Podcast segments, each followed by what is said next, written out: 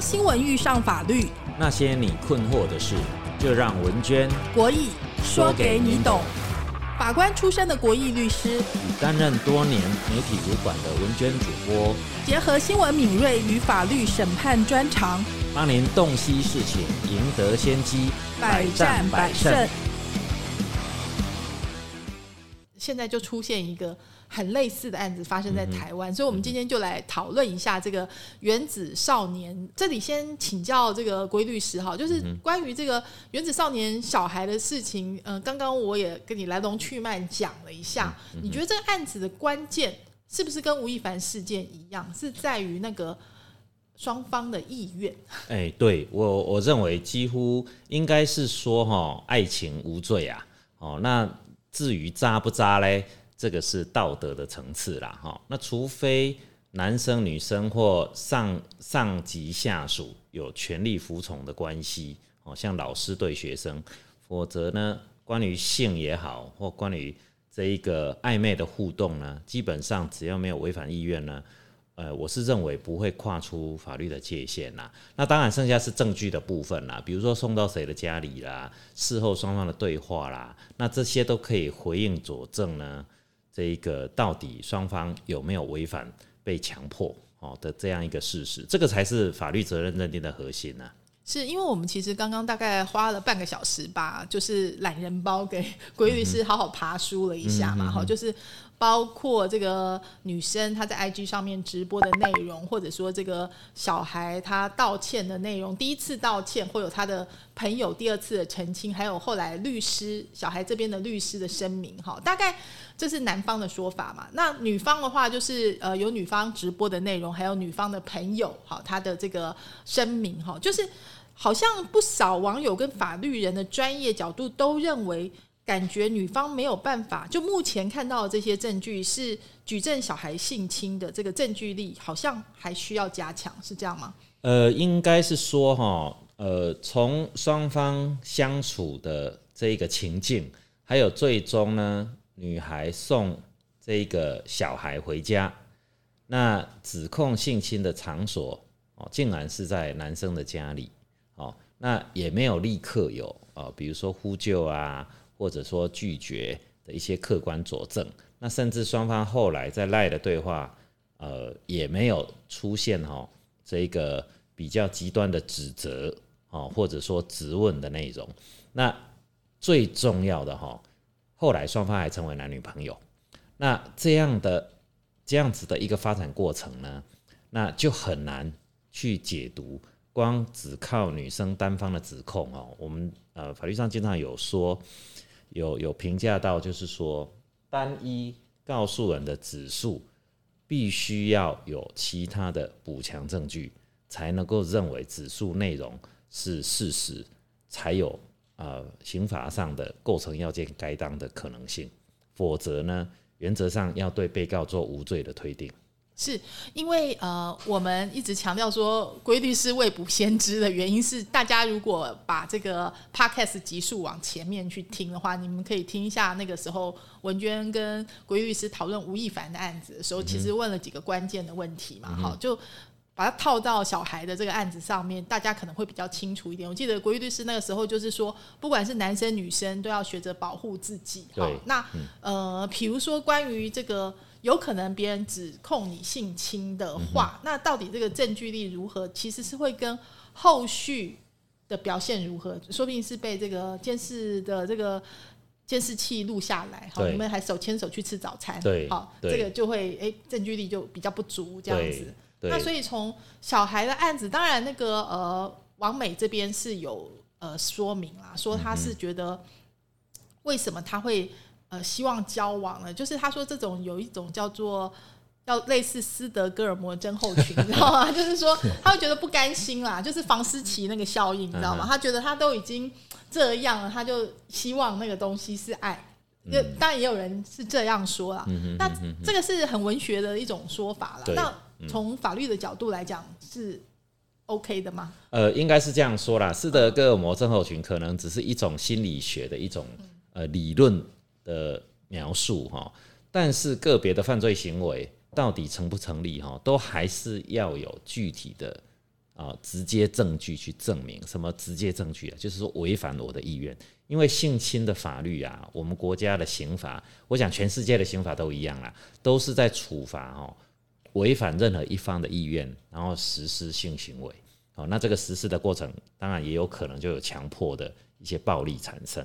哦，那如果说都没有客观的证据去佐证，哦，有违反意愿的情况，甚至双方还是男女朋友，或者后来发展成亲密的关系。那要去指责说过往的某一次的亲密好的互动是违反意愿，那其实如果在没有客观的证据情况下，比如说 camera 拍下来啦，比如说现场的录音有拒绝啊，或者说甚至身体有受伤等客观的补强证据的话，其实事后在检察官或法官的判断上很难完全就一昧的相信哦，不管是女生或男生是被害人的情况下，告诉人单方的指控内容啊。我们现在爬梳一下这个事件的懒人包哈，我觉得女生所谓的掌握的证据最重要就是后来小孩跟他道歉的录音嘛哈，那个道歉的录音，小孩有很明确的说跟他说对不起，我太粗鲁了，有没有弄伤你？然后女生是说呃你喝醉了啊，说没有没关系，好就这样子讲啊。文娟要不要把整个来龙去脉讲一遍？因为我也是今天呃看了文娟准备的素材才知道。这个故事的全貌了哈，当然这个对青少年来说应该是比较熟悉的一个最近的八卦新闻。是好，那我想这个来龙去脉哈，跟大家讲一下，呃，就是小孩是最近非常红的原子少年里面人气王哦，因为他们的这个所属的团体天王星呢，就是是整个比赛的第一名哈。那小孩又是当中人气最红的一位哈，虽然他个子不高，但是因为他。长相很可爱哈，然后再来他私底下他的人设是呆萌人设，就所以叫做小孩嘛。可是他在舞台上面的表演又是非常狂野，因为他们是呃所谓的嘻哈天团哈，就是是走一个这种酷帅炸的这种狂拽的这种这种形象啊，哈，所以就是大家会觉得，哎，他的舞台上跟舞台下有所谓的那个反差萌。那所以这个事件发生的时候的来龙去脉呢，就跟那个吴亦凡的那个事件有一点点像哈。这个都是由这个女生的友人在这个社群网站上面先爆料，就说小孩太扯了。怎么个扯法呢？就是说她的女女伴哈，她的闺蜜呢，被这个小孩呢，第一次就是在聚会中间呢，小孩以喝醉为由，然后他的朋友。不放心小孩，所以送小孩回家。结果没想到呢，这个小孩把这个他的朋友哈，就是这位王美带到房间去，然后突然之间呢，就是呃醒了以后呢，就是不让他走，想要这个性侵，就是按照这个王美闺蜜的说法。然后她说，幸好呢，就是这个王美呢，在呃千钧一发之际呢，就是打打通了手机，找到这个闺蜜，所以呢，她才逃过一劫，就逃出来。逃出来之后呢？现在的重点就是第一个道歉录音是在隔天，就是说小孩呢就拼命透过 IG 找到这位王美跟她道歉，道歉的内容就是刚刚我们在对话中间有提到的，好，但是也没有很清楚的说明性侵两个字，只是说我太粗鲁了，对不起，好，说我从来没有这样过，就是别人不愿意的情况下，我是第一次。好，所以她都是比较暧昧跟模糊的讲法，但是呢，这一位王美的闺蜜就已经把她直接说是性侵未遂这种感觉。然后后面呢，就是大家觉得比较惊讶的点是说，后来就是在过了一阵子之后呢，小孩跟王美决定交往了。好，那这个交往呢是这件事情过去了一阵子，两个人又出来聚会，然后呢。这一次呢，就是呃，王美说她是心甘情愿、自愿的，然后呃，但是呢，跟小孩讲说我不跟不是男朋友的人上床，好，那小孩就说那我们交往吧，然后两个人就交往，交往了之后呢，就是两个人就要做爱做的事情，然后这个时候呃，小孩就说哎，我没有带保险套，那女生就说没有关系，好，女生说。我可以吃事后，好这些，但重点是这个女生十七岁而已，所以说中间这个这个部分呢，我讲到这里，那规律是觉得这事情，当然有人认为说，就很多网友的说法说，这第一次关键在第一次啊，就是所谓的性侵未遂，不管呃后面有没有交往都不管，就是前面第一次那个性侵未遂才是关键。那但是根据刚刚国律师的说法，是从法院实务上的角度来讲，可能不是这样看的。哎，对我我我真的认为，呃，即使告到检察官那边去哈，检察官应该所有的焦点会聚焦在，呃，当然到底有没有他所谓性侵，就性侵未遂就是等于强制呃性交未遂，或者说强制猥亵哈，就是说。呃，就是违反这个女生的意愿啦。那因为整个呃强制性交也好，或者说强制猥亵呢，最核心的就是处罚违反对方意愿哦，来实施这些跟性相关的行为啦。那如果说哦呃事后单方面的只是去指控说哦啊昨天晚上的行为是违反我的意愿，但客观上其实。呃，没有一个很明显的证据哦，去佐证说这个女生是不同意的。那男生对于认知女生的同意呢，其实又有一些客观的依据，比如说场所是发生在男生的家里，比如说会回到男生家里也是出于女生的自愿。那比如说，其实在实施性行为前戏或之后。的场合，女生完全是自由自在，可以离开那个场合的。好，或者他在离开之后，如果要呼救或求助于啊公权力警察的话，其实随时可以去做。如果这些通通都是存在的，但是女生没有去做，固然呐，哈，我们刚刚听整个流程哈，女生她是有打电话给自己的朋友。但这个不是一个我我个人认为啦，并不是一个佐证违反意愿的一个重要的关键。朋友可以说是证人吗？就是他这个当然是可以啦，当然是可以。但是就是说，呃，我们是衡量一般的，我们叫经验法则吧。就是说，如果我今天是被违反意愿强迫做了什么事情，即使第一步哈，我会先逃离啦，会先拒绝。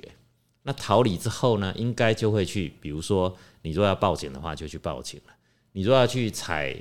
这个生物基证的话，可能就会去看医生了。好，那当然告诉朋友有可能是一种啊呃一种诉苦啊，但是后这些都是后来才发展出来的一些指控内容。哦，那到底在当下这一个男生呢，小孩他到底能不能够认知到啊这是违反意愿的？也就是说，当时客观的情境到底女生。真的不同意吗？如果说是呈现一个不清楚的状态，那其实检察官我们叫无罪推定嘛，哈，那基本上哈，我会认为检察官并不容易啊跨过那个啊犯罪嫌疑的门槛哦。但是这个我真的觉得也牵涉到一些周遭情境因素的佐证了。比如说今天如果是发生在 pub 或者发生在女方的住处，这可能就都不一样了哦。那呃，醒来之后，或者说到了隔天，双方的赖对话记录又有一些质疑、指控，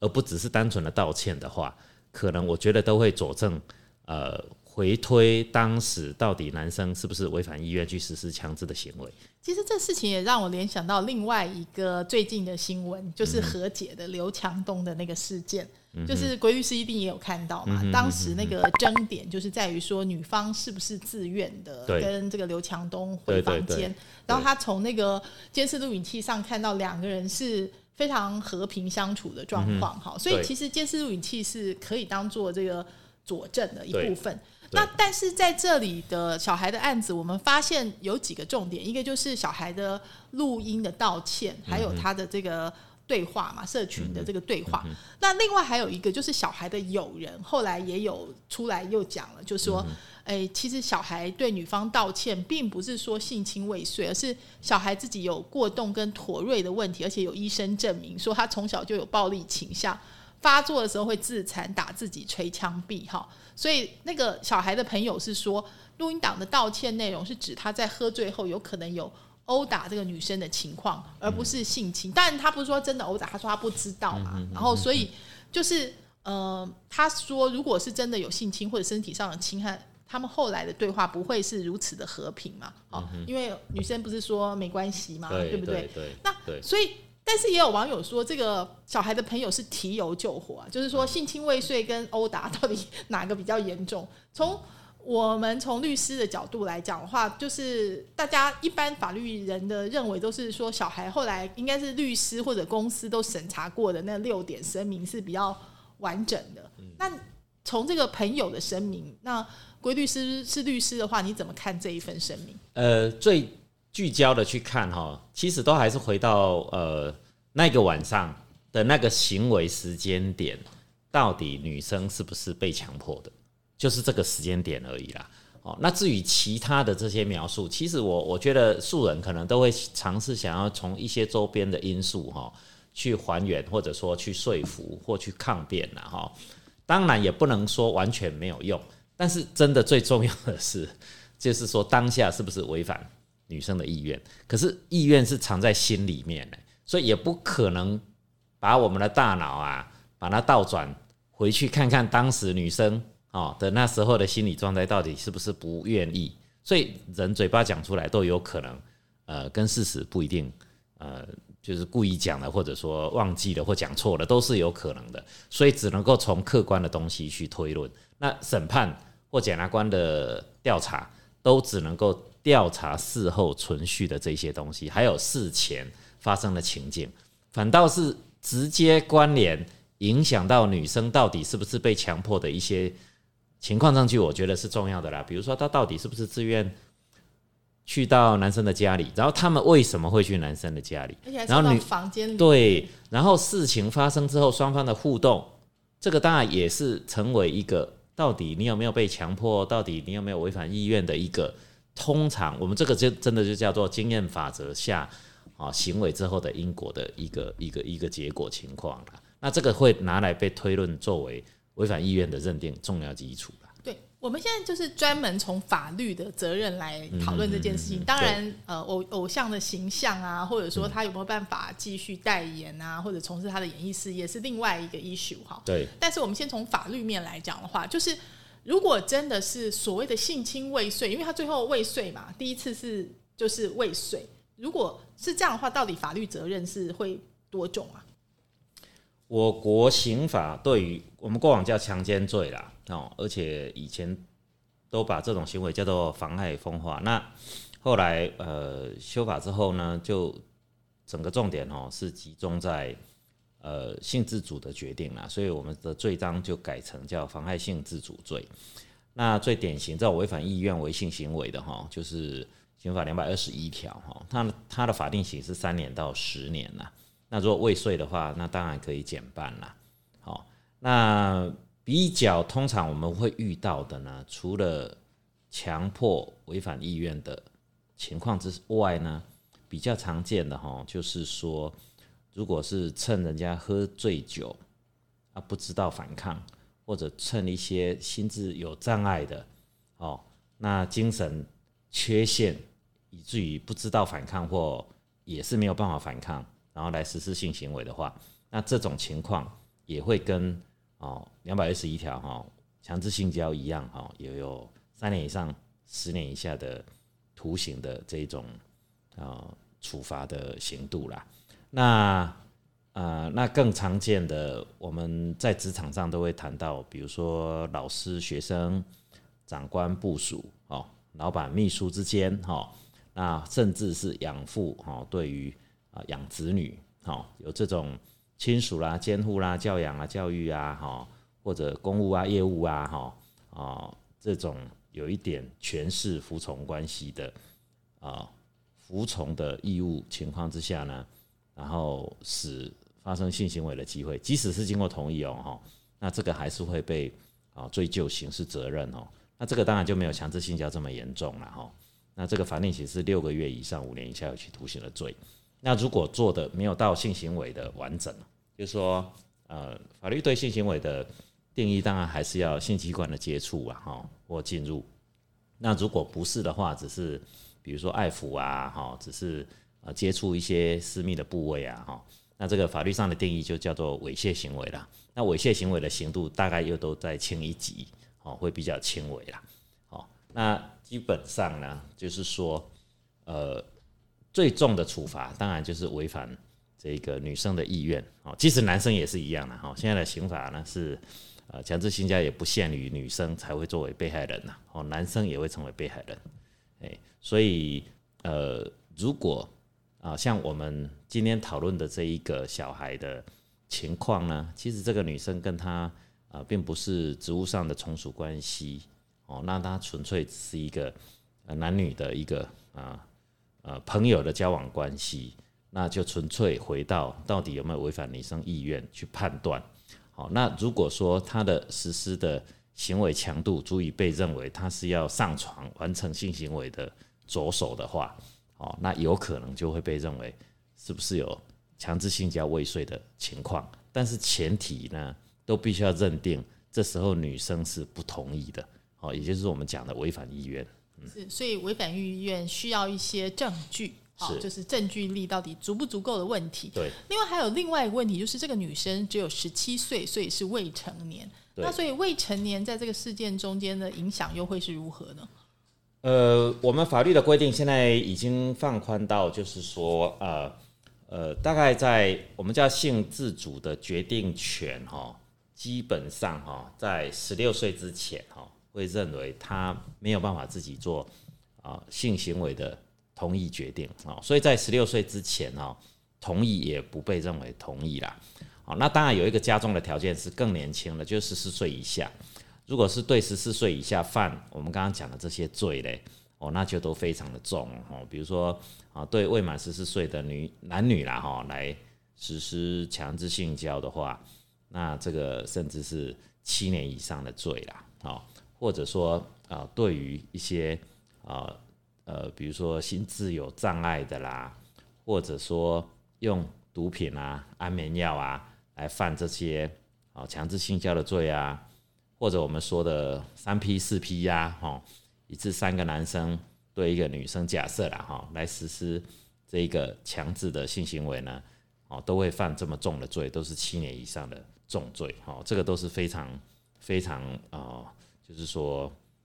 不容易被宽待的一些罪行，因为在这个再怎么减轻啊、认罪啊、赔偿啊，我看都还是逃不出牢狱之灾啊，都还是要被判到被进去关的。这种这种刑度了，是谈到这个关键年龄十六岁啊，因为我们后来看到第三次就是那个小孩何世华的六点声明，就是有律师指点过的这个六点声明中间，我们有看到这个前两点当然是重点啦，就是刚刚我们讲到底是不是这个呃违反女生的意愿，哈，这个事情他们都有声明哈，然后呢第三点是。呃，强调说这个两个人的亲密关系是始于女方要求交往之后，小孩说他没有诱拐欺骗，而且男女双方均满十六岁，在交往的过程中是合意亲密关系，并没有违反法律，所以十六岁是一个关键吗？对，这个要先分两个部分，一个就是说违反女生意愿与否。那第二个部分就是说，如果说女生同意了的话，是不是就可以？那这个线就是切在十四岁跟十六岁啦。那十六岁之后的女生同意才叫真的同意啦。啊，其实不止女生啦，对男生也是一样。就是我们现在男女都要十六岁同意，就是合意。对对，法律上就叫做十六岁之后你才有性自主的哈决定权。好，就是说你决定跟谁发生性行为，那一个同意才叫同意。那十六岁之前的同意。也不被认为同意，只是说这个时候，好是被视为好不同意，但是它的恶性是比较轻微的，因为这个跟强迫人家又不一样。所以，比如说呢，对于十四岁以上未满十六岁的男女违性行为，这个是经过同意的哦，但是还是要处罚你，哦，这个是纪念一下有期徒刑的罪。那如果说是交那种小女朋友啊，就是十四岁以下的。那同不同意？同意啊！这个在校园里面最常发生啦。哦，老师对女学生，啊，那虽然女学生爱慕老师，喜欢女喜欢老师，可是发生性行为之后呢，这个也会被认为是，呃呃，这个要处罚，哈，这个也是三年以上四年以下的重罪啦。哦，所以这种情况下，也就是说，十六岁以下、十四岁以下女生说说 yes。那也是 no。也也许是男生这样子，啊也是啦也有可能，就是所以说这些就是法律，我国法律的规定，大家一定要很清楚哈。所以为什么我们讲说那个小孩何世华的两天沉淀后的那个声明六点声明，很多人都觉得是高人指点了，当然也是很清楚这样子。那呃，法律的线就画在那里啦，所以客观上如果说是对男生有利的话，那他当然就是可以比较没有后顾之忧的哈，可以发这样的声明啦，那应该是没有法律问题。所以我们 summarize 一下他的六点声明了哈。第一点，他是说这个首次是女方在我喝醉、小孩喝醉的情况之下来小孩的家中，他说我小孩有没有违反女方意愿胁迫求爱这一点，我小孩跟女方的主观认知跟记忆都鲜有落差。没有共识，只能够让司法依照证据与双方说法的合理性来判断。哦，就是谈那个证据性的问题。那第二点声明说，隔日与女方电话联系，就是他们有被录音下来的那个电话内容。他解释，他是担心前一晚因为喝醉导致无意识的动作过大，造成女方受伤，但与违反女方意愿求爱无关。女方当下也立即表示无爱，我就没想太多。这边就是刚刚我们看到的这个女方跟男方的社群对话中间有谈到，女方说没有没没事，这个也是可以当做证据的一部分嘛。好，然后第三点就是刚刚讲到是，呃，两人亲密关系呢是在女方要求交往之后，他说他没有欺拐好欺骗，然后而且男女双方均满十六岁，好，所以没有违反法律。他说再遭到有心人士扭曲、邪化、带风向。上请媒体先进明察。这里我们要请教一下，从男生的法律角度，哈，如果可不可能转守为攻啊？就说，哎、你这个是不是因为女方也有放话嘛，对不对？也有，那我我们可不可以放？就是 呃，那个你知道妨害名誉啊，或者是有没有这方面的可？哎、其实是有可能的啦，嗯只是说在还没有一个比如说确定的司法决定之前呢，呃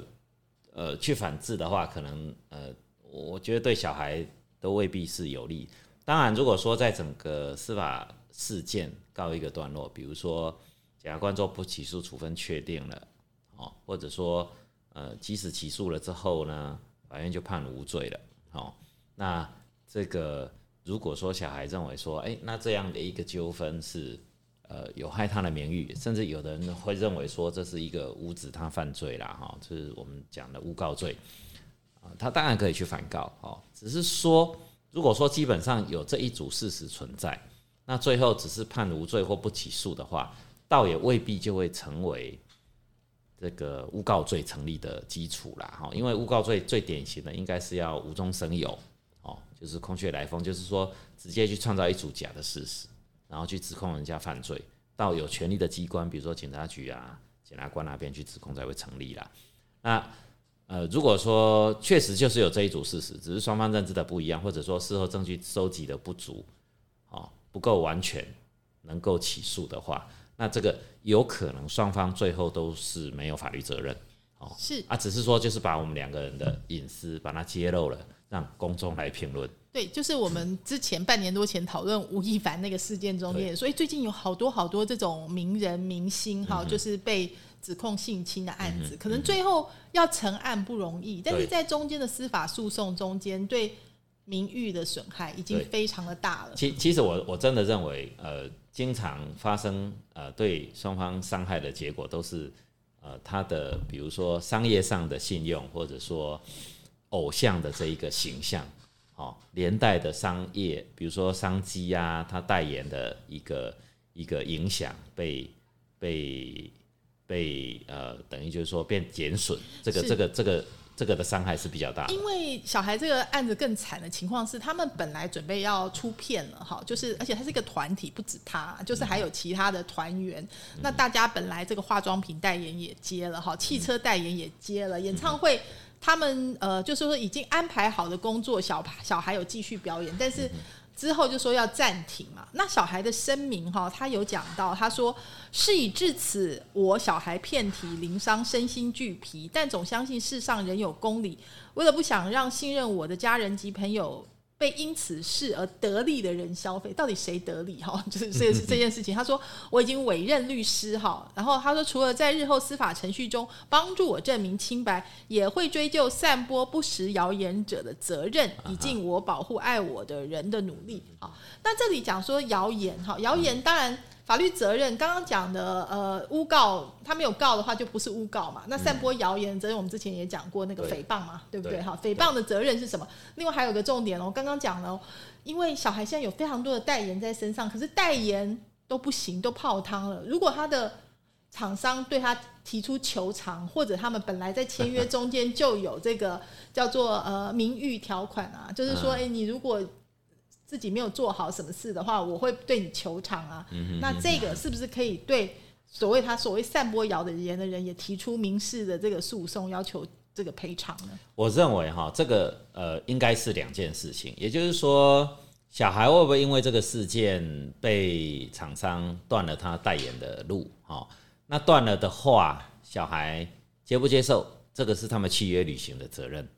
啊，也就是说，这是民事诉讼啦，好，就是呃，关于契约履行，到底小孩有没有违反契约里面的约定？假设里面的约定真的有某一款说啊，你被爆料啦，有这种新三的新闻之后呢，你可能就必须要被解除。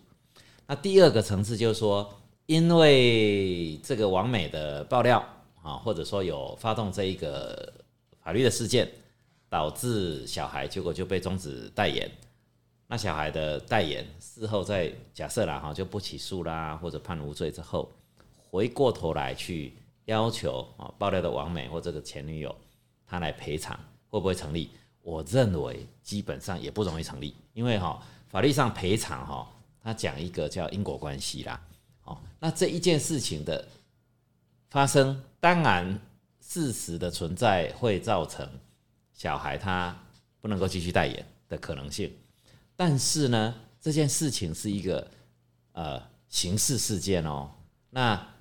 女生是基于维护自己的啊被性侵的可能性去发动，所以这其实是一个她本来就有这个权利去发动。那至于说她把这个说揭露了，双方都是公众人物的情况之下，我也认为这只是说双方就揭露自己的隐私，让大家来品评、来公论这一个公众人物他的行为到底对不对。那至于说这个造成小孩他的代言被拿走，我觉得 这个就要他自己承担。啊，我会认为说应该是没有办法，除非啦，除非有一种情形下会成立，就是说这一些都是假的，都是虚构出来的，那这样就会变成是一个故意的侵权行为，那那才会说可以就他被终止代言之后所受的损害，回过头来去跟这个爆料者求偿。是，所以我们现在从。曝光的这些对话证据中间，倒也还没有看到捏造的一些东西，所以就是对。如果事实上真的有这个交往的过程，那其实我我真的认为这只是呃，就是擦枪走火这样。对，严格来说就是揭露隐私啦。啊，可是这个隐私如果涉及犯罪的话，那往往就不再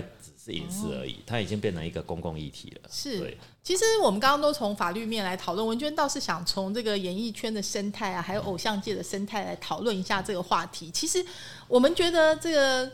非常非常的可惜啦，因为我们知道《原子少年》这个节目哈，是台湾偶像断代很多年之后，好不容易就是有机会创造出新一代的偶像的一个，请可以说是天时地利人和才造成这样子的一个轰动的节目哈。那非常非常可惜，因为我们也看到小孩是一个很有才华的一个年轻人，就是他的舞蹈跟他在这个舞台上的表现力啊，还有他的形象，确实是让人觉得非常有魅力的。那但是这个事情发生之后，我们看到小孩的粉丝或者说是一般的我们讲说旁观的路人，大概就分成两派哈。那他的喜欢他的粉丝说会等他哈，会相信他，但是也有人会觉得说台湾对偶像太宽容了哈。那当然也有人认为说这个。呃，甚至连王美跟小孩，那说实在，小孩的父母哈，或者说王美的年纪未成年，怎么会去夜店？然后或者说小孩的公司对偶像团体的管理，然后他小孩自己身为偶像，对自己行为的认知、自律程度等等，都有很多很多的这个议论啦。哈，那我们如果来讨论这件事情的话，就是说，嗯，从公关战也好啊，或者说，我觉得它确实是一个。很好的教训啊。也许这件事情在这个时间点发生，因为毕竟它背后还有其他呃有八十个原子少年嘛，所以大家会看到说，连最红的小孩出了这个事情之后，他都要面临一个很惨痛的教训吧。对，因为他刚刚我也要问回律师说，这案子再怎么快，哈，假设走下去，哎，多久会一个有一个初步的这个结果出来？我觉得应该都要一年吧。那这一年中间，你想哈，一年以后它的热度还会在吗？然后，而且这一年中间有多少人在网络上面？呃、对，就会旋律不绝啦，就会变然后成是一个而且会嫌疑人会啊。刁你嘛，对不对对然后，而且我们看到小孩他现在虽然在演唱会上面有出来，但是也是他也是他自己也形容他遍体鳞伤嘛。但一年以后就会有新的人出来啊，然后就会有新的偶像出来，，这都是一个很大的杀伤啦。光这一个事件的存在啦，一定是的啦。那就女生来讲，其实我觉得女生也很清秀啊，也很可爱啊，就是她也是走一个日系文青文青完美的路线啊，就是一个感觉上来讲，她不是呃无脑那一型哈，就是也相当可惜这样子，她的她的形象也被贴了标签，而且她自己还未成年，她的那些私密的对话都出来了，对，对，嗯。所以这个应该双方都有伤吧，我在猜。哦，嗯那只是说这个呃，大家在做这些行为之前，一定都有一些动机在啦，哈、那只是说可能都没有想到哦，事件的发展会不见得如自己的预期啊。他可能不晓得事情会闹这么大，他以为说，我这样讲好了，我们就说，可能女生的朋友要帮他打抱不平，或者说是就觉得，哎、我朋友被欺负了，这个名人我就要给你爆个料，让你知道我们受伤了，我们很生气，让你让你怎样怎样。他可能没有想到这事情会演变成这样，所以从法律。哎，我们要解盲的程度啊，是不是要让大家知道这事情是就像水波落地就难收回啊？嗯，呃，所以这个就是回到我我们去谈哈，你自愿进入公众领域的人哈，其实你本来随时你会得到你公众的皇冠 reputation，但是相对的嘞啊，因为你的形象或声誉啊受到伤害之后，你可能受到的这个损害也会是相较于一般人会大很多哦。那这个是没有办法，所以所以为什么叫人怕出名猪怕肥啊？出名绝对有好处啦哈，大家现在要蹭流量，要要争取呃曝光的机会哈，要成为网红。但是相对的，就是说你一旦成为这种知名的人物，不管在哪一个领域啦，呃，可能动牵观瞻，就是说，尤其是道德上的非难。那有时候往往我觉得法律责任现在法法院地检署啊门口那个脸啊，都变成是作秀的工具啦。真的，最后法律责任，我觉得都是现在选举也是这样嘛。啊，法律责任最后都大家不是很 care 到底有没有法律的呃 over 那个界限，都是变成哦从这个发展出来，然后用呃可能是比较类道德的这一种去去杀伤对方的，然后敌对对手的一个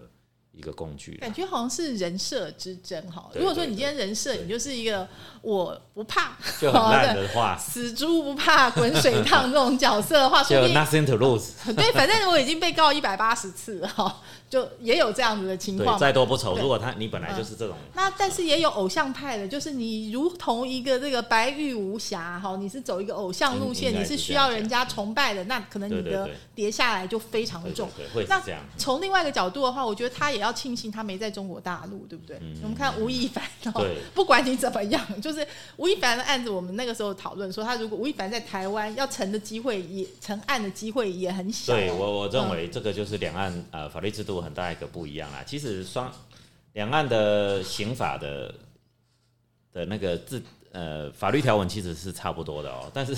但是适用的人不一样啦，而且他们是政策导向的嘛，所以他们的结果或那个过程可能跟我们是完全不一样。啊台湾现在已经很接近美国、日本了，对。是，所以说其实在商言商哈。如果你今天知道偶像是一个商品的话，那我觉得经纪公司应该也学了一个教训吧，或者说他们的这个签约的唱片公司，因为台湾相对于中国大陆或者韩国，日本这些比较有体系的偶像工业来讲是开放的哦。就是台湾的粉丝对偶像也非常的宽容，就大家交女朋友 OK OK。你知道，在中国大陆如果交女朋友就是塌房塌房，塌房是什么意思？你就这房子塌了，就是偶像就不用当偶像。那因为这个。